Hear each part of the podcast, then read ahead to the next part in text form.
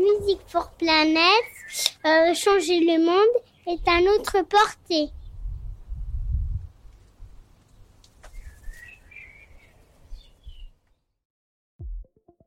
Je m'appelle Arthur Le Cercle, je suis musicien et écologiste. Comment se marient les deux, me demanderez-vous? Eh bien, c'est à la fois facile et compliqué. Facile, car je crois à la puissance de l'art et de la musique pour créer de nouveaux imaginaires, ouvrir des horizons et accompagner les changements aujourd'hui nécessaires pour répondre aux enjeux environnementaux et sociétaux. Et c'est ce qui me guide dans tous mes projets artistiques. Compliqué, car l'industrie musicale est semblable à tous les autres secteurs économiques avec lesquels j'ai travaillé en tant qu'expert environnemental. Peur du changement pour les structures et les individus, contraintes économiques, manque de formation et d'information. Et en même temps, réinventer mon métier et aider les autres à le faire, c'est un défi et une fierté qui m'animent au quotidien pour construire des lendemains qui chantent avec Music for Planet. Music for Planet, c'est le nom de l'association que nous avons créée et c'est aussi un véritable cri de ralliement. Chaque jour, nous sommes plus nombreux. Professionnels de l'industrie musicale, experts de l'environnement, fans de rock, de reggae, d'électro, de classique et de métal, de rap et de jazz. Tous les courants musicaux sont représentés dans l'association.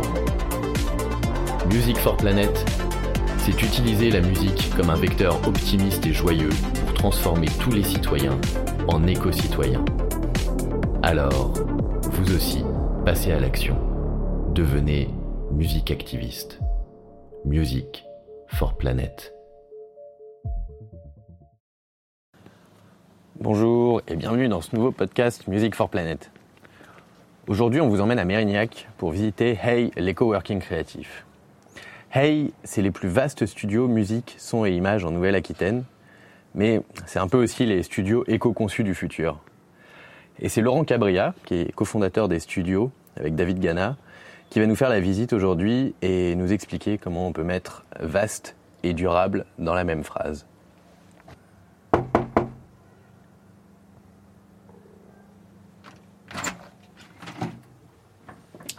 Salut Laurent. Hello. Merci beaucoup de nous recevoir aujourd'hui pour nous faire visiter les studios Hey, l'éco-working créatif. Alors, on sait que tu vas avoir euh, des tonnes de choses à nous raconter pendant cette visite, mais avant de faire le tour des studios, est-ce que euh, tu pourrais nous présenter ton parcours musical et ce qui a amené à la naissance de Hey? Alors euh, oui, donc moi j'ai démarré il y a 25 ans à peu près, sorti de fac, envie de faire de la musique, un diplôme d'économie en poche, donc aucun rapport, envie de faire de la musique.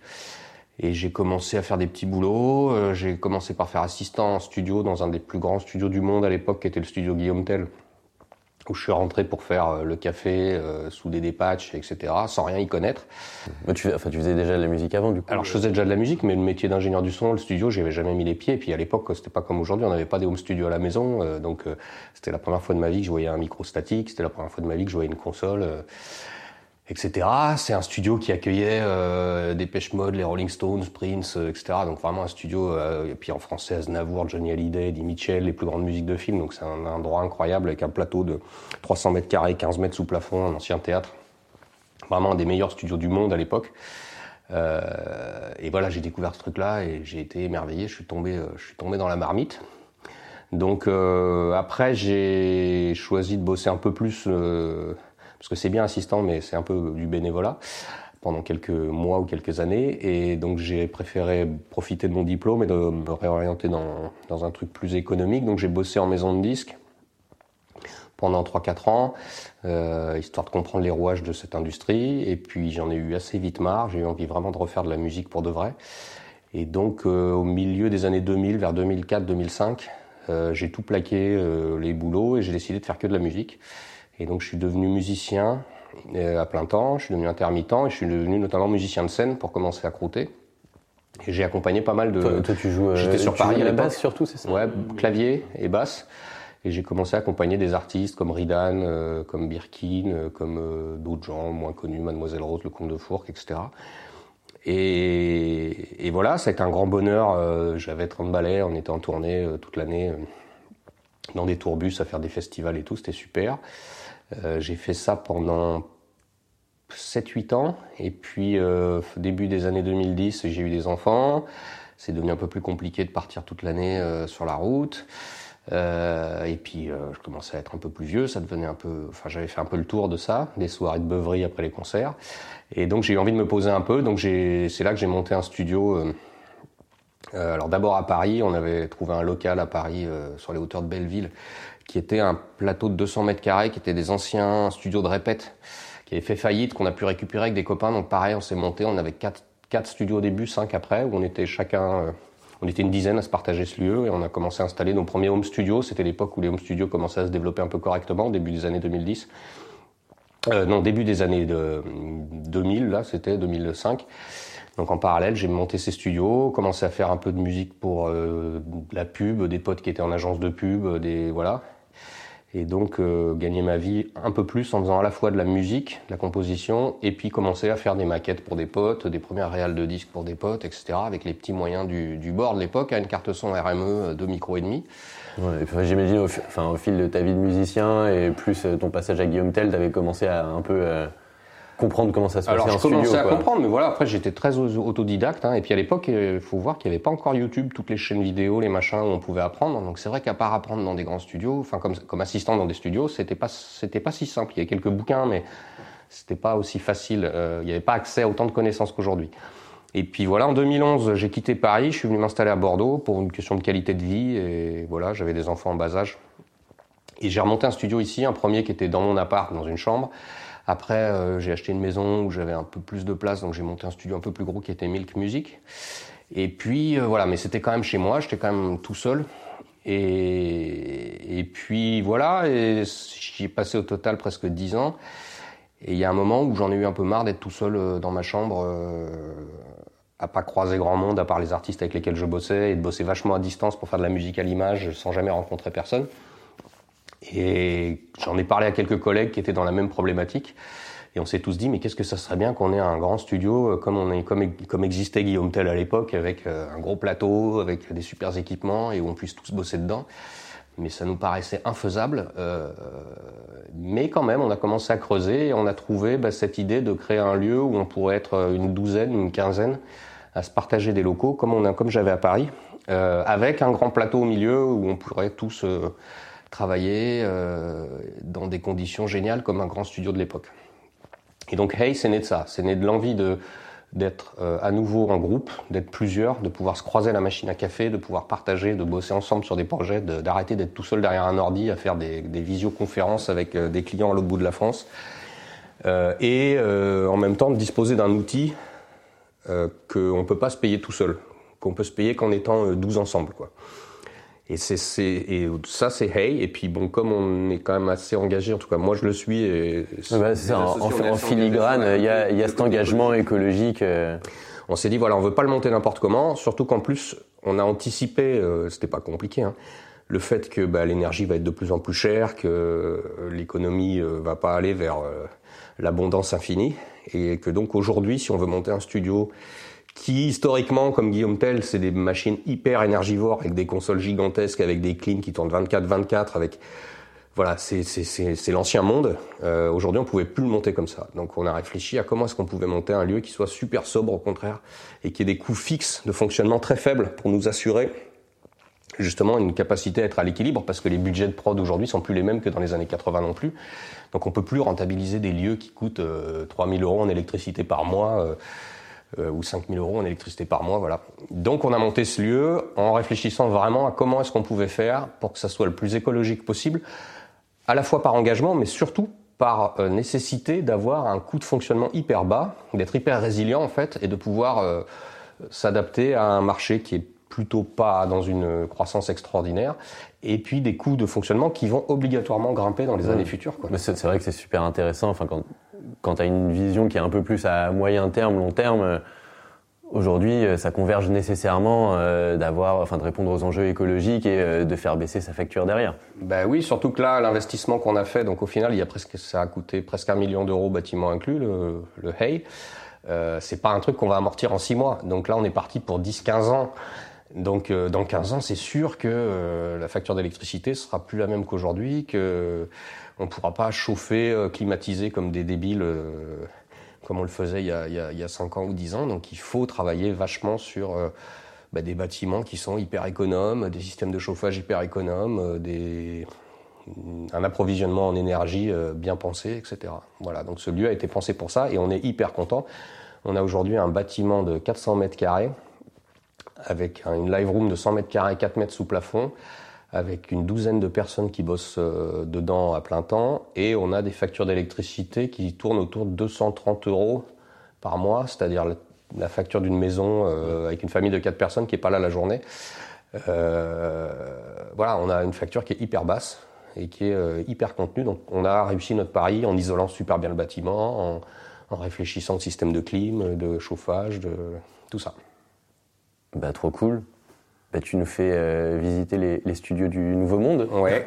Alors, euh, on a deux grandes parties en gros. On a une partie résidentielle qui comprend donc une douzaine, non, pas une douzaine, une douzaine de locataires, huit pièces qui vont de 11 à 15-16 mètres carrés. Euh, une partie sont traitées en pièces dans la pièce, qui, sont, sont toutes des, enfin qui sont des cabines de prod. Voilà, qui sont des cabines de prod. Euh, alors il y en a une partie qui sont traitées boîte dans la boîte pour les musiciens et les et les sondiers. Donc on a euh, des compositeurs de musique à l'image et des ingénieurs du son qui sont locataires à l'année de leur pièce, soit tout seul, soit à deux. Ils se partagent le temps. Euh, on a des super, on est super content des gens qui sont venus nous rejoindre et on a été complet dès l'ouverture, donc ça prouve qu'il y avait un vrai besoin et que les gens avaient vraiment envie de se retrouver dans un lieu commun et de plus être tout seul chez eux à bosser euh, dans leur coin. ça, ça, a été hyper génial. Nous, on a entendu parler de vous, enfin au milieu de l'année dernière. Enfin, c'était encore le projet. Et en fait, vous avez ouvert. Euh, on a ouvert en janvier. Alors, on a réussi à monter le projet en moins de deux ans. Ouais, ça a été un truc assez extraordinaire, avec une aide de la région et avec un chantier qui s'est fait en plein Covid. Et malgré tout, on a réussi à sortir tout ça en moins de deux ans. Donc ça c'est cool. Et voilà, donc dans les ingénieurs du son, on a Stéphane Teignier qui est ingénieur du son pour l'Opéra de Bordeaux, qui travaille avec Yann Tiersen, avec Tindersticks, euh, Sushila Rahman, etc. On a euh, Rémi Délier qui euh, mixe pour euh, la Terre entière, dont Gojira, Ezekiel, Arthur H, Casseur Flotteur, etc. On a Jean-Marc Hauser qui travaillent. Des, mecs qui parlent un peu d'écologie au final aussi, hein, euh, enfin, entre Gojira, euh, Orelsan. Euh. Alors beaucoup de gens en parlent, après faut voir, moi je connais pas assez bien leur, leur économie pour savoir comment ils s'occupent de leur tournée, etc., en termes de gestion de, des déplacements et tout ça. Parce qu'il y en a qui en parlent et il y en a qui font des choses. Donc voilà, après je sais pas, je, je connais pas les engagements précis de tous ces artistes. on essaiera de les avoir en podcast, un de ces quatre. Pour, yes, euh, ça serait bien. pour creuser un peu. De comprendre comment ils arrivent à se dépatouiller. Parce que c'est le, le, nous, on a, on, a, on a avancé sur la partie prod, mais le problème euh, principal, c'est le live qui est très compliqué euh, en termes de dépenses d'énergie, notamment les déplacements du public et de, de, toute la technique et des musiciens. Ouais, bah c'est ce qu'on voyait là dans les rapports qui sont sortis, les rapports du shift. effectivement, c'est le gros. Ah ben les déplacements, c'est le gros problème. Ouais. Donc, euh, donc voilà, enfin, on a des super ingés et on a des super compositeurs qui bossent pour DreamWorks, Gaumont, TF1, Arte, euh, euh, garçons et filles. Euh, on est, on est super contents de, de nos locataires et, euh, et, on était complet dès l'ouverture, donc ça prouve qu'il y avait un vrai besoin. Donc on a, voilà, c'est un truc qui est vachement rassurant. On s'était pas trop trompé. Et puis donc ça c'est la première partie. La deuxième partie, donc c'est un studio de production alors on n'a pas réussi à faire Guillaume Tell euh, quand même, hein. on n'a pas réussi à avoir 300 euh, mètres carrés avec 15 mètres sous plafond. Mais on a quand même un très beau plateau de 100 mètres carrés avec 4 mètres sous plafond qui permet de faire euh, toutes sortes de, configurations, de l'orchestre, du groupe de rock en live, de la chorale, du bandas, du, etc. On a monté une petite scène qui permet de faire des live streams. On a de l'éclairage. Voilà, c'est la plus grosse cabine qu'il y a dans la région de Bordeaux. Ouais, bah alors là, là, là, pour les auditeurs qui voient pas, on est passé dans le plateau. Je pense que pour tous les musiciens, euh, ça ferait un peu baver. Il y a des espèces de stack Fender, Marshall, euh, qui a l'air plutôt vintage. On a du, on a du super backline, ouais, euh, bah parce qu'on a réuni aussi le matériel d'un peu pas mal de monde, de tous les gens qui sont là. On a des vieux orgues, on a un piano à queue, on a une quinzaine d'amplis, guitare et basse, Fender Rhodes, Wurlitzer, clavinette. Enfin voilà, un peu tout, euh, des batteries vintage, des batteries récentes, un peu tout ce qui se fait, un énorme parc de micros qui permet aussi d'avoir un super choix. Et après, on a la régie donc à côté qui est connectée, qui est une régie qui a été réalisée par euh, Red House Acoustics, qui est une, grosse boîte parisienne qui fait les plus gros studios en France maintenant. ils ont fait ceux de M, ils ont fait ceux de R, ils ont fait les studios de la scène musicale. Et donc voilà, on a une cabine qui descend à 30 Hz, ce qui est, pour ceux qui connaissent pas, c'est très très performant. Euh, qui permet donc de faire du mixage euh, et du mastering de très très haute précision. Et on a euh, donc on a choisi de pas mettre de console parce qu'on voulait pas avoir un truc hyper énergivore c'est ça. Il n'y a, pas, d'alimenter en permanence. Il n'y a pas la grosse NIV ni la grosse SSL. On a choisi d'être que avec des préamps séparés, sauf une petite Studer 169 à 10 tranches pour si on a besoin d'enregistrer 10 tranches avec la même config, comme par exemple pour un petit orchestre classique. Euh, et sinon, on a bah, du, du NIF, de l'UA, du, du, Siemens, de l'Avalon, enfin tout ce qui se fait comme les meilleurs préambles de l'API, du SSL, du, du Trident. Mais on peut allumer juste le préamble dont on a besoin quand on a besoin de faire une prise. Euh, on n'a pas besoin de consommer de l'électricité euh, toute la journée. Ouais, ça, et quand, en fait, quand on s'en va le problème de la grosse console, c'est que euh, elle doit rester tout le temps allumée et, et, elle doit avoir une clim à côté pour la refroidir en permanence 24/24, même quand elle sert pas. Alors que nous, ici, le soir, quand on s'en va, tout est éteint et le studio consomme zéro. Voilà, et on a un gros, un gros Mac, une paire d'enceintes, et quand on tourne en mixage, on a euh, le Mac, la paire d'enceintes, le contrôleur de monitoring qui sont allumés, ça doit consommer euh, moins de 1000 watts, et on allume juste le préamble dont on a besoin, donc on a une consommation par rapport à un gros studio avec une console, on, est, on, consomme 10 fois moins, je pense, pour euh, quand on est en activité que gros studio, on est en éclairage LED, on a dépensé énormément d'argent sur les, systèmes de clim pour avoir, euh, enfin de clim et chauffage. C'est tout en pompe à chaleur réversible avec des doubles flux. Sans rentrer dans les détails, c'est ce qui se fait de plus économe en ce moment, avec une gestion pièce par pièce. C'est-à-dire que euh, dans le bâtiment, on allume euh, la clim ou le chauffage uniquement dans la pièce où des gens travaillent. Quand il y a un studio qui est vide, il est, il est pas chauffé ni refroidi. C'est pas un système global qui, qui alimente tout le bâtiment. Euh, on a une gestion de température par pièce. Après, même pour rentrer dans le détail, on a même des capteurs de CO2 qui permettent de renouveler l'air que dans les pièces dans lesquelles il y a des gens, en fonction du nombre de personnes qui sont là. Pour pas que l'ingé son s'intoxique euh, quand voilà, il fait une nocturne. Il faut, renouveler l'air, évidemment, parce qu'on est dans des pièces qui sont étanches à l'air hein, dans, dans, les cabines pour, pour l'isolation phonique. Euh, mais on a voilà, on a vraiment dépensé pas mal de sous là-dessus, histoire d'avoir. Là, là, typiquement, euh, pendant cet été euh, caniculaire à Bordeaux, ah bah nous dans la grande, marché, quoi. dans la grande pièce, dans la live room là, parce que ici comme il y a les machines, c'est un peu compliqué de s'en rendre compte, les ordis ça chauffe, mais dans la grande pièce où il n'y avait pas d'ordi, etc., on a maintenu 22-23 degrés tout l'été sans jamais mettre la clim. Donc ça prouve qu'on est quand même très très très bien isolé. Ouais, parce que vous avez fait aussi un gros travail sur l'isolation phonique et thermique en même temps, les deux. Euh. Alors comme on est sur des, ce qui s'appelle des boîtes dans la boîte, c'est-à-dire qu'en fait les studios, c'est comme si on construisait une maison à l'intérieur du bâtiment. Et chaque euh, studio est une maison séparée qui a des murs qui touchent pas les murs des voisins, donc il y a des lames d'air. Euh, on est monté sur des plots anti-vibratoires qui sont aussi isolants. Donc on a vraiment des taux d'isolation thermique qui sont qui sont monstrueux. C'est comme si on avait une maison dans une maison, avec donc une première maison isolée et deuxième maison isolée à l'intérieur. Donc c'est vrai que ça permet d'avoir euh, euh, aussi une isolation thermique euh, qui, est, très très performante. donc Et ça typiquement c'était le gros investissement. Ah bah c'était le gros investissement. Après bon ça tombe bien parce que on n'avait pas de parce que des fois on est obligé de faire un choix entre efficacité économique et efficacité thermique. Nous il se trouve que ça allait dans le même sens. Pour avoir une bonne isolation phonique, il faut une bonne isolation thermique. Donc on n'avait pas, on n'avait pas le choix. Il fallait faire les choses bien dans, dans les deux choses. Et après, dans les autres choses qu'on a, auxquelles on a fait attention, il y a le site aussi, l'implantation. C'est-à-dire qu'on a choisi de, ça aurait été facile d'aller se mettre un peu à la campagne et on aurait, ça aurait coûté beaucoup moins cher en bâtiment. Le truc, c'est qu'on voulait aussi qu'on puisse venir en vélo ici, qu'on puisse venir en tram ou en bus depuis le centre de Bordeaux, depuis la gare. Euh, et donc, ben, on s'est implanté dans le centre de Mérignac, euh, à côté d'une ligne de tram, il y a des lignes de bus, et on est à 20 minutes en vélo du centre de Bordeaux. Ouais, je confirme. Il y, a, juste un petit faux plat, mais euh, un petit faux plat au retour, après une grosse journée de taf, c'est tranquille. Au retour, ça descend tout le long. Euh, voilà, donc ça permet aussi, bah, nous, tous nos, locataires, il y en a une grande partie qui euh, viennent en vélo, qui viennent en trottinette électrique, qui viennent en bus.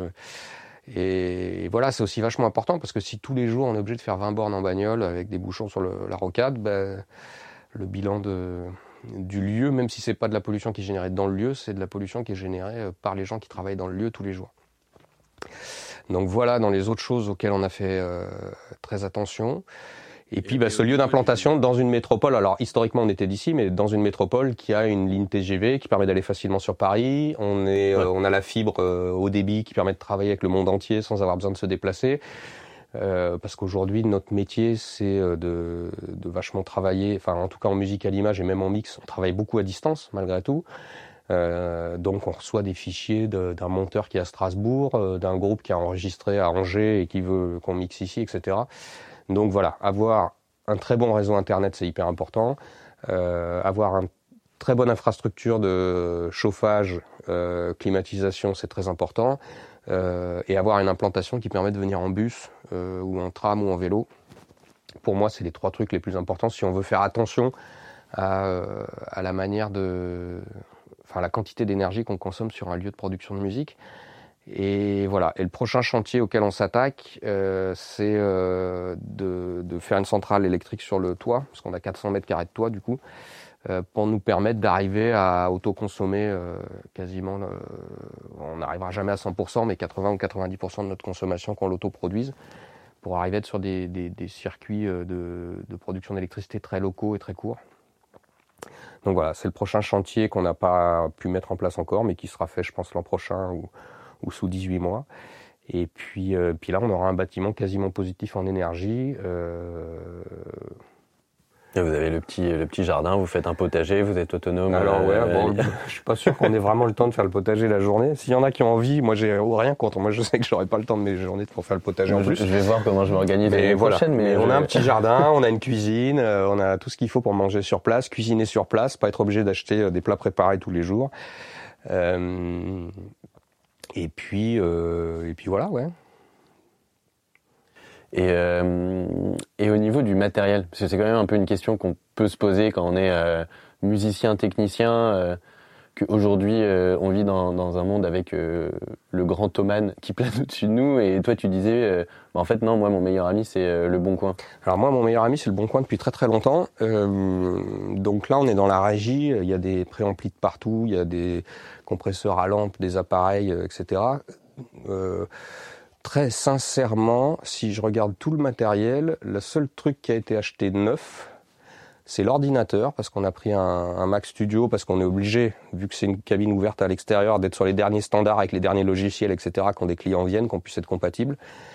Euh, c'est le seul truc avec les écrans d'ordi, parce que pareil, c'est un peu compliqué d'acheter des écrans d'occasion en étant sûr de leur fiabilité. Donc ça, pour des questions de fiabilité et de compatibilité avec le monde extérieur, on a acheté un ordi récent avec des écrans neufs. À part ça, tout le reste a été acheté d'occasion. C'est-à-dire que les euh, cartes son, les tables, tous les préamplis. Alors il y a des préamplis qu'on construit nous-mêmes aussi avec du, DIY. Il y a les enceintes, euh, même le bureau. Euh, tout a été acheté d'occasion. Il euh, n'y a rien qui a été acheté neuf. J'essaie de regarder autour de moi pour voir. Même les petites enceintes là qui coûtent 10 euh, balles de crash test, c'est sur le bon coin qu'on les a trouvées. Moi, moi, par défaut, quand je veux acheter du matériel, de toute façon, je vais sur le bon coin et j'essaie de trouver de l'occasion, j'essaie de trouver du reconditionné. Euh, tous les amplis guitares qui sont à côté, il y en a pas un qui a été acheté neuf. Au niveau des instruments, euh, les instruments, sauf les, les clones euh, qui. J'achète beaucoup, ouais, des, des, trucs faits à la main parce que je trouve que c'est déjà beaucoup plus fiable, le son est beaucoup plus joli par des artisans plutôt que d'acheter du, du Vox ou du Marshall fait en Chine. Alors, ça coûte plus cher neuf, mais en fait, quand on se démerde bien d'occasion, etc., on arrive à les trouver euh, des super amplis faits à la main euh, d'occasion pour le prix d'un ampli fait en Chine euh, par une, multinationale. Et le mec qui l'a fabriqué, il est dans le coin, il peut le réparer. Quand on l'ouvre, c'est que de la soudure point à point, c'est facile à maintenir. et puis ça a un son de folie. Donc comparé à des, amplis faits en CMS à la chaîne sur des usines en Chine, c'est incomparable. Même les micros, moi les micros j'achète d'occasion. Euh, je saurais je saurais pas trouver d'autre chose qui a été acheté neuve. Si, il y a des trucs techniques. Alors, ce qui a été acheté neuf, c'est les multipaires, les câbles, parce qu'on est obligé de les faire faire sur mesure en fonction des configs qu'on a. Donc là, on a acheté quelques, on a acheté les câbles neufs. Euh, et on a acheté les patchs aussi neufs parce que ça c'est des trucs qui sont compliqués à trouver. On avait besoin de cinq patchs identiques, donc ça d'occasion c'est compliqué à trouver. Mais les convertisseurs sont d'occasion, la carte son est d'occasion, euh, tout, tout le reste, tout le reste ici est d'occasion. Même le canapé, les tapis, et les fauteuils qu'on a dans le studio. Tout le mobilier qu'on a dans le studio, c'est le bon coin. Euh, Je saurais pas vous dire quoi d'autre. Ouais, tout est d'occasion. Tout est Tu nous avais dit même les, les panneaux dans, dans le plateau, c'est Ouais. vous avez récupéré ça de Et le- ouais, les panneaux de traitement acoustique sur le gros plateau, euh, où il y a quand même une sacrée surface, parce que donc 100 mètres carrés, euh, 4 mètres sous plafond, il y avait de la surface à traiter. Et les panneaux en bois qu'on a, c'est des panneaux qui ont été récupérés à- suite à un défilé de mode. Euh, C'était des panneaux qui servaient de décoration sur un défilé de mode et qui ont été récupérés pour faire nos panneaux acoustiques. Donc même ça, ça- c'est du recyclage. Euh, ouais, les tapis, les... même les barres LED qu'on a au plafond, là, je les ai rachetés à, à la cité des, à Cap Science. Ils avaient servi pour une expo et on les a rachetés à Cap Science après une expo.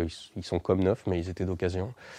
Euh, voilà. Donc ça, c'est hyper important aussi, ouais, le réemploi, euh, de pas de pas refaire fabriquer un appareil à chaque fois qu'on en a besoin, alors qu'il y en a 50 euh, sur le bon coin qui peuvent servir. Oui, et puis il y a quand même cette, enfin, cette culture dans la musique euh, d'aller sur euh, de l'ancien, du vintage qui commence à mieux sonner. Donc en fait, c'est- enfin, c'est c'est aussi, euh, enfin, c'est aussi logique trucs- en termes de qualité Ouais, d'aller chercher. Il y a des trucs euh, qu'on peut aller chercher d'occasion parce que ça sonne mieux les vieilles machines. Mais il y a aussi des trucs que c'est tellement plus facile d'acheter sur Thomann, un convertisseur, un truc moderne, un ordinateur, c'est plus facile de l'acheter sur Thomann.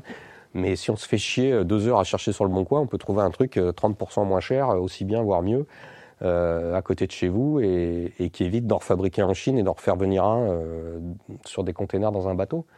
Et là, ta batterie, tu disais, elle, elle date des années 60 et, et elle sonne, c'est ça? Ah oui, ça sonne de folie. Bon, ça, c'est une vieille Rogers. Ça, les, les vieux instruments, de toute façon, ça sonne souvent euh, tellement bien. Tout ce qui est en bois, le bois, ça, ça- plus c'est sec, plus ça résonne. Donc, plus c'est vieux, plus c'est sec, et plus c'est sec, plus ça résonne. Donc, pareil, les vieilles, vieilles guitares. Euh, si vous voulez acheter une basse ou une guitare, euh, il vaut mieux acheter une basse ou une guitare de- de- d'entrée de, gamme de la fin des années 80 qu'une guitare haut de gamme euh, d'aujourd'hui. Le bois est plus sec sur une vieille des années 80. Et si elle a le manche à pas vriller, si elle s'est pas abîmée, euh, elle bougera plus et, et elle va sonner d'enfer. Et ça va vous coûter 250 balles euh, pour avoir une super basse ou une super guitare. On trouve des, des, des super instruments. Euh, après, faut voilà, faut aller. C'est plus contraignant. Faut aller chez les gens, faut aller les écouter. C'est pas euh, je clique, je mets mon numéro de carte bleue et en 48 heures j'ai le truc comme sur Amazon. Mais c'est un plaisir aussi. La Chine, enfin moi j'adore ça, de chiner, de trouver la bonne affaire, de se dire ouais j'ai trouvé un super instrument, il a appartenu à machin, il a une, il a une identité, il a. Voilà, moi c'est un grand grand plaisir que j'ai depuis très longtemps. Donc euh, tout le matériel qu'on voit là, tout le backline, ça a tout été. c'est le Bon Coin, Audiofanzine, enfin les, les forums, les, les, les- les- les- les sites de petites annonces de musique. euh. Ouais, bah du coup, merci beaucoup pour la visite. Et donc, ouais, est-ce que, bah, est-ce que Hey, ça, ça commence à attirer euh, des projets, des artistes, des techniciens qui sont eux aussi sensibles en fait à cette démarche? Alors ça commence à attirer des artistes, des projets et tout. C'est voilà, ça, après ça, ça, ça prend. Donc on est complet sur la partie euh, résidence, on était hyper content. et sur la partie studio, la journée, ça, se met bien en route. Là, on a le mois de novembre qui est quasiment complet. En octobre, on a deux formations euh, qui vont nous occuper la moitié du temps. Euh, donc voilà, ça se met en route. La semaine dernière, on enregistre un, groupe mythique euh, bordelais. Euh, voilà, donc il y a plein de choses qui se passent. La musique de film. Euh, c'est super. Euh, après, pour l'instant, est-ce que c'est sur des critères écologiques qu'on ait choisi? Je pense pas, parce que il faut que ça fasse son chemin. C'est-à-dire qu'il faut que les gens comprennent. Donc, c'est hyper intéressant de faire cette interview avec vous justement pour que les gens comprennent aussi la démarche derrière tout ça. Je pense que les gens aujourd'hui cherchent surtout un lieu où ils peuvent bosser à un tarif pas cher, euh, parce que l'économie du disque et de la musique est quand même pas simple. Mais de toute façon, pour être un lieu pas cher dans la durée, on n'a pas le choix. Il va falloir consommer moins d'électricité, il va falloir avoir moins de frais d'achat de machines, il va falloir avoir tout ça. Donc moi aujourd'hui, quelqu'un qui monte un studio avec une grosse SSL ou une grosse Nive, je ne sais pas comment dans 5 ans il pourra euh, être à un équilibre économique. Euh, donc je pense qu'on va attirer des gens même qui en ont rien à foutre de l'écologie, juste parce que le modèle économique sera compliqué à tenir Ouais, tu penses qu'en fait, vous, vous allez pouvoir euh, assumer des tarifs qui seront plus bas par rapport à Bah, ceux qui n'auront de pas les, fait on leur va essayer de les transition. tenir en tout cas euh, parce que ouais. c'est vrai que nous on a 250 euros par mois d'électricité. Si ça fait x2, ça fait 500. Un mec qui a 3000 euros par mois, si ça fait x2, ça fait 6000. C'est compliqué. Les, les frais sont pas les mêmes. Euh, après, euh, je pense, euh, nous on a très envie de pousser ça et d'essayer d'expliquer aux artistes que c'est important de faire attention à leur consommation aussi dans la production et dans la tournée. Dans la tournée, on travaille notamment avec dans la galaxie de, de- de- des gens avec avec qui on moi je travaille depuis 20 ans. Il y a David Carroll qui a monté Slowfest, qui est mon associé dans Milk Music, qui est mon label depuis 20 ans, et lui il a monté voilà Slowfest.org, qui est qui est une structure qui réfléchit à la manière de, faire du spectacle avec le moins de carbone possible, donc avec des sonos solaires tirés par des vélos, des, voilà d'autres manières de faire du spectacle aussi. Euh, nous, on réfléchit à d'autres manières dans le, dans le disque. C'est important que tout le monde comprenne que on peut pas, nous en tant qu'artistes, porter un discours de, euh, écologique en disant il faut faire gaffe les gens, il faut arrêter de prendre l'avion, il faut arrêter de manger de la viande rouge et il faut arrêter de prendre sa bagnole pour aller acheter le pain et en même temps avoir un comportement où on s'en fout, où on va euh, dans des festivals euh, avec des, des, des, générateurs au gasoil qui tournent derrière la scène toute la journée. Là, j'ai vu euh, le, le, Hellfest, je sais plus combien c'est, 200 000 litres de diesel, je crois, ils ont consommé en trois jours pour alimenter leur scène. C'est ça devrait être interdit de faire des festivals comme ça aujourd'hui, même si je vais me mettre la communauté métal à dos, mais c'est très très bien le métal. Mais rassembler 300 ou 400 000 personnes sur un même lieu qui est pas prévu pour ça, qui a un champ, qu'il n'y a pas les alimentations électriques, qu'il n'y a pas les évacuations d'eau usée, qu'il n'y a pas les arrivées d'eau, qu'il n'y a pas les parkings, qu'il n'y a pas tout ça, c'est une aberration écologique. On tue des terres agricoles, on, brûle du gasoil pour euh, essayer de tenir un discours euh, artistique qui dit sauver la planète. C'est n'importe quoi. Donc, euh, tu vois, typiquement, on, disait tout à l'heure que le gros de l'impact carbone, il va se faire au niveau, au niveau du live, quoi, entre les déplacements, les scènes et, mais en même temps, euh, il y a ce côté influence de la musique, ce pouvoir d'influence. Et en fait, c'est super important, enfin, que ce soit pour un artiste, une entreprise, d'avoir un discours qui est cohérent. Et du coup, est-ce qu'en fait, le, faut pas réfléchir le développement d'un artiste à travers ses tournées, sa production, sous le, prisme de ces enjeux, en fait Je pense, alors après le développement, c'est une partie qui est assez difficile et très, très, très compliquée économiquement, mais comme je le dis, on n'a pas le choix. Si économiquement on veut être, on veut être performant, il faut qu'on consomme peu d'énergie, parce que l'énergie va devenir de plus en plus chère.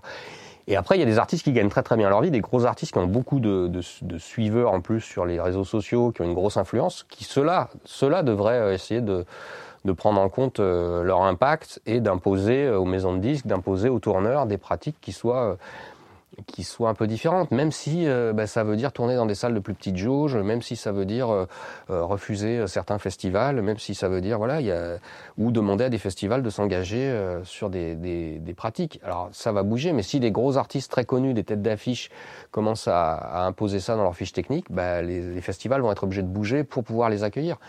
Et ça sera, ça sera des vrais leviers. Donc il faut que les, les artistes un peu reconnus nous rejoignent et rejoignent tous les gens qui ont envie de, de, faire, euh, de faire bouger nos métiers juste pour qu'ils survivent. quoi. Si on veut avoir des studios d'enregistrement et des spectacles avec euh, des, groupes de rock et de, hip-hop et de salsa et tout dans 20 ans, il, va falloir qu'on réfléchisse très sérieusement à comment le faire en polluant moins. Même si euh, tout le monde va nous dire oui, mais on représente que 1%, de 2% de la pollution mondiale et que c'est bien pire euh, je sais pas quoi, les emballages plastiques dans l'alimentation ou euh, le secteur aérien, on s'en fout. Il faut tous collectivement qu'on baisse notre consommation. Et puis dans la musique, on fait quand même tourner ces autres secteurs euh, sur de l'événement. Donc il faut, voilà, donc chacun, chacun à notre niveau, chacun à notre niveau, chacun dans nos métiers, on doit s'interroger sur comment je peux faire mieux. Et c'est que comme ça qu'on y arrivera. C'est pas en disant ouais mais l'autre il pollue plus que moi donc je vais rien faire qu'on y arrivera. Parce que renvoyer la faute sur l'autre, ça, ça, ça aboutira juste à ce que personne fasse rien et on va se prendre le mur. Donc, euh, toi, toi, ça, ça devient d'où cette conscience écologique? C'est quelque chose que tu as développé au fil de ton parcours? Alors moi, je pense que je l'ai développé, euh, enfin personnellement, indépendamment de mon parcours euh, de musicien. Après, euh, je suis papa, j'ai des enfants. Euh, quand tu commences à avoir des enfants, que tu vois le monde dans lequel on vit, tu te dis voilà, eux, dans 50 ans, dans quoi ils vont vivre? Euh, donc euh, ça développe quand même pas mal de, de, de choses et l'envie de faire attention. J'ai beaucoup tourné dans le système, j'ai été musicien de tournée pendant des années, j'ai vu les pratiques de l'intérieur d'artistes qui montaient sur scène pour parler d'écologie euh, après avoir ramené euh, trois semi-remorques de matériel, d'exiger de, dormir dans un 4 étoiles à 50 bornes de la salle avec un taxi qui venait les chercher, qui les ramenait et d'exiger de, de, voyager en avion parce qu'ils avaient pas envie de faire du bus ou du train. voilà, je l'ai vu ça. Donc c'était quand tu tournais avec le PSG, ça c'est. Ouais. non, mais des artistes euh, voilà, qui en avaient rien à foutre et qui avaient un discours derrière euh, euh, très moralisateur, j'en ai vu. Donc ça, il faut que ça, il faut que ça change, il faut que ça cesse, et il faut qu'on fasse, qu'on fasse à notre petit niveau tout ce qu'on peut faire pour faire changer ça. Mais une fois de plus, c'est aussi pour des raisons bassement économiques. C'est-à-dire que moi, si je si je j'avais pas fait attention à ça dans la construction du studio, je pense qu'économiquement, le studio, il passe pas dans 5 ans ou dans 10 ans, il est mort parce qu'il aura des factures d'électricité, de, chauffage, de clim, de, de, transport, etc., qui seront euh, ingérables. Et en, face à ce constat, tu nous parlais tout à l'heure euh, de, de, David Carroll, du Slowfest, tu vois quand même euh, des changements, euh, des choses qui t'inspirent euh, dans ton écosystème, des artistes, des initiatives où tu dis ceux-là ils, ils vont dans le bon sens, j'ai, ou alors j'ai envie de bosser avec eux. Alors il y a des signaux faibles dans le monde des studios. Il y a un truc qui est incroyable si tu regardes les. Moi qui passe beaucoup de temps sur les sites de petites annonces, depuis 2-3 ans, jusqu'à il y a 2-3 ans, les consoles, les grosses consoles Neve SSL, ça faisait rêver tout le monde. Tout le monde rêvait un jour d'en avoir une. On a tous, moi-même, hein, il y a 5 ans, je rêvais d'avoir un studio avec une SSL ou les grosses consoles qu'on voit sur les photos des années 80-90. C'était le rêve de tout le monde. Depuis 2-3 ans, il y en a à vendre partout sur les sites d'annonces avec des prix qui s'effondrent, plus personne ne veut les acheter. Donc c'est des signaux faibles, mais ça prouve, en tout cas, parce que les gens économiquement n'arrivent plus à les faire tourner. Si tu vas sur des sites de, alors pas le bon coin parce que c'est trop grand public, mais sur des sites un peu spécialisés en, matériel d'ingénieur du son et de studio, etc., tu peux trouver aujourd'hui des consoles qui valaient 100 000 euros il y a 5 ans, mais qui sont bradées à 15 000, 20 000 euros parce que plus personne n'en veut. Donc ça, c'est quand même un signe que la, structure même des, des, outils de production est en train de changer. Les ordinateurs ont fait beaucoup de progrès. Aujourd'hui, on arrive à faire des mix avec un ordinateur portable euh, aussi bien qu'on faisait sur une grosse console il y a 10 ans en termes de son.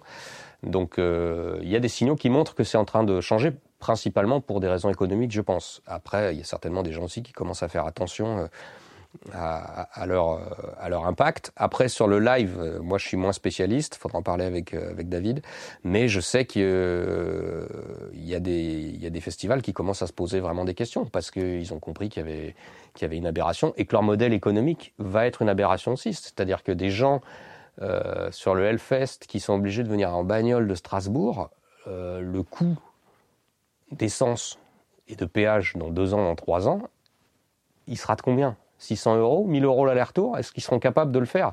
Est-ce qu'ils voudraient pas mieux faire plutôt qu'un Hellfest à 300 000 personnes, complètement aberrant, euh, qui fait venir du monde de toute l'Europe? Est-ce qu'il faudrait pas faire un Hellfest à 50 000 personnes au même endroit, et puis un autre Hellfest à 50 000 personnes à Strasbourg, et puis un autre Hellfest à 50 000 personnes à, Montpellier, qui ramène des gens de 200 km autour plutôt que de ramener des gens de toute l'Europe. En fait, il vaut euh, mieux faire bouger euh, un artiste euh, plutôt que, plutôt que 300 000 personnes en bagnole. Surtout qu'ils sont dans des lieux où c'est très compliqué d'aller en train ou ou avec des modes de transport plus écologiques. Donc, je j'ai rien contre le Hellfest, c'est pareil pour tous les gros festivals, hein, mais je pense qu'on arrive à un moment où il va falloir réfléchir à, à en effet, faire plus petit Small is beautiful. Faire plus petit et, faire, faire moins, moins énergivore. Hein.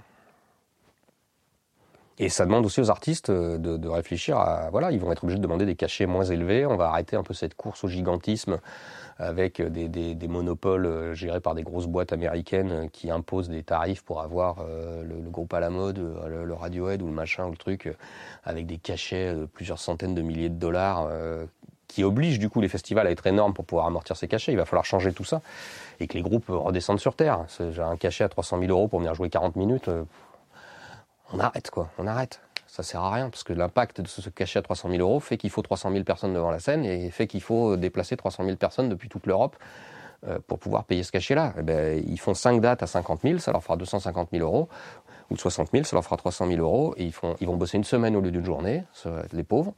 Euh, et, en échange de ça, ben, ça évitera de déplacer des gens depuis, euh, depuis le fin fond de la Belgique, de la Suisse, de l'Allemagne, etc., pour aller, euh, pour aller dans un festival au milieu d'un champ. Quoi. Mais c'est vrai que c'est tu as, toutes ces questions sur le modèle économique qui commencent à sortir aussi. Enfin, on avait vu passer le, le, manifeste pour une écologie de la musique vivante qui, qui avait été écrit par Laïla Martial, entre autres, et qui parlait de toutes ces clauses d'exclusivité aussi que mettent les salles qui en fait, verrouille aussi le fait qu'un artiste, euh, il peut pas faire euh, plusieurs petites scènes euh, dans un même territoire. Ça oblige à bouger, ça oblige à faire déplacer. En fait, il y a vraiment une réflexion systémique à avoir en termes de modèle économique.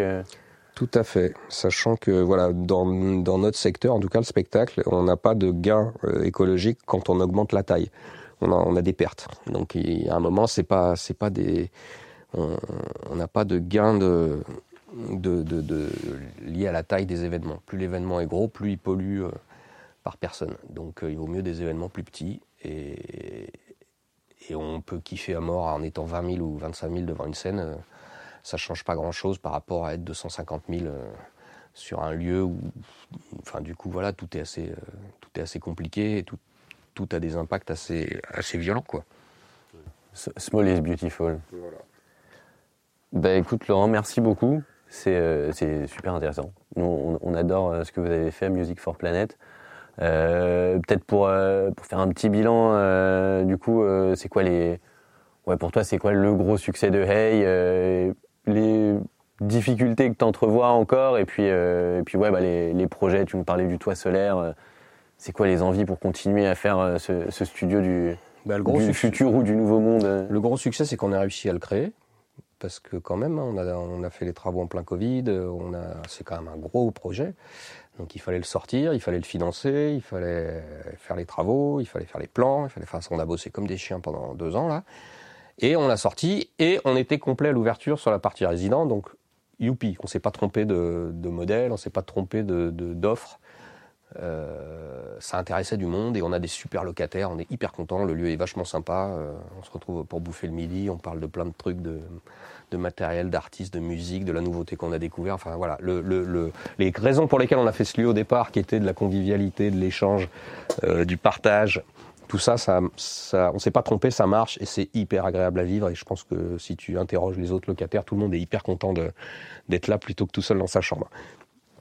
Après, le challenge, bah, c'est d'arriver à faire vivre un lieu comme ça dans la durée. Donc, on va voir à quelle sauce on va être mangé l'an prochain en termes de coût de l'énergie, en termes de récession économique, euh, euh, financement bancaire, etc. Parce qu'on est une entreprise, donc il faut quand même qu'on arrive à financer notre trésorerie, nos, nos salariés, nos, voilà, tout ça. Donc, c'est quand même pas simple. Et puis, d'arriver à continuer à remplir ce studio, de continuer à avoir des projets pour l'instant, on est sur une courbe qui est, qui, est, qui est très bonne, qui correspond à nos prévisions. On arrive à suivre euh, ce qu'on avait prévu. Donc, euh, donc youpi. Après, on n'est pas à l'abri de l'accident. On est quand même une toute petite entreprise. Il faut qu'on, il faut qu'on arrive à, à, se consolider dans, dans les prochaines années. Et puis peut-être faire des petits. Moi, si des gens ont envie de s'inspirer pour en faire d'autres dans d'autres villes, on sera ravis. Euh, c'est, je pense que c'est le, c'est, c'est un, un modèle qui a, qui a de l'avenir, en tout cas qui correspond à, à une demande des professionnels et des, et des artistes. Pour les intéressés, on répète, c'est facilement accessible, transport en commun, vélo, euh, n'hésitez pas à passer. Voilà, et puis euh, les autres choses qu'on monte, c'est de la formation,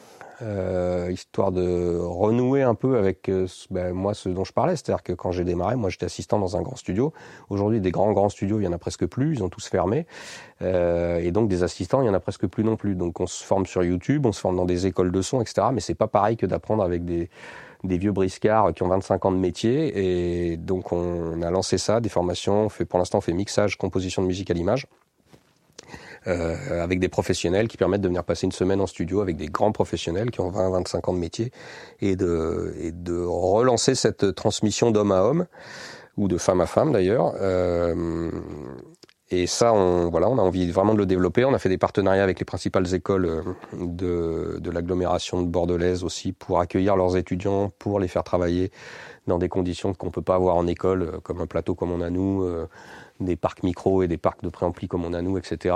Euh, après voilà, pour la partie bâtiment, bah, il y a la centrale solaire, euh, il faut qu'on trouve des financements, il faut qu'on arrive à faire ça, mais ça va prendre un an ou deux, je pense. Et puis, euh, et puis après me reposer, ça, ça serait bien comme prochain objectif, prendre des vacances, ça serait super. C'est le vrai challenge dans le monde de la musique, non? Ça. Bah écoute, bah ouais, merci beaucoup. On, a- on aime bien faire des, des fins musicales aussi euh, dans nos podcasts. Euh, Est-ce que tu nous enverras, euh, tu nous enverras un, un petit son Ah, si que vous avez produit ici, un projet sympa. Yes. Il y avait David qui me parlait de Water Hub, par exemple. Mais ça, ah non, de, oui, c'est Voix du fleuve, Voix de la paix, Voix VOIX du fleuve, Voix VOIES de la paix. Et ça, c'est un projet que vous avez fait ici avec alors, on n'a pas fait dans ce studio. On Ah. l'a fait. C'est nous qui l'avons fait. Par contre, c'était dans l'ancien studio parce qu'ici on n'était pas encore ouvert. Mais c'est un projet magnifique euh, qui a été fait pour les Journées mondiales de l'eau qui ont eu lieu à Dakar. On nous a demandé de produire un disque avec des artistes du du bassin du fleuve Sénégal qui parlent. C'est un gros forum sur la gestion de la ressource en eau et les problèmes de, de- de désertification et gestion de l'agriculture et tout sur euh, le Sahel. Et donc on a fait pour une ONG euh, suisse qui s'appelle euh, euh, Geneva Water Hub, qui bosse pour l'ONU. Euh, on a fait donc un disque avec des grands grands artistes du bassin du fleuve Sénégal. Donc les quatre pays, c'est Sénégal, Mauritanie, Mali et Guinée. Et donc on a fait un disque avec Baba Mal. Enfin, je sais pas si tu connais un peu cette scène-là, mais Baba Mal, c'est le c'est le Francis Cabrel des Peuls, ou le Johnny Hallyday des Peuls, c'est l'artiste le plus connu de, tout le nord du, Sénégal. Il a une soixantaine d'années, enfin c'est vraiment un artiste, euh, là-bas il remplit des stades. Il y avait Daraji, qui est en gros le, Hayam sénégalais, un groupe de rap qui a démarré il y a 20 ans, au début du rap, etc. Euh, Fatoumata Diawara, que tu, tu dois connaître, euh, voilà, qui est mauritanienne. Euh, ensuite, on avait euh, Sekou Kouyaté, joueur de kora euh, guinéen, virtuose, qui joue de la kora électrique, c'est monstrueux. Et, voilà, c'est un projet où ils ont composé chacun des œuvres, ils ont joué ensemble, et c'est un projet hyper beau et qui a été distribué sous forme de vinyle à tous les participants à la conférence mondiale sur l'eau à Dakar l'an dernier. C'est celui-là. Alors ça, c'était le premier qu'on avait fait il y a 4-5 ans, et ça c'est celui-là. Avec euh, Nouramin Semali et Nomukunda. Ça c'est euh, un super disque.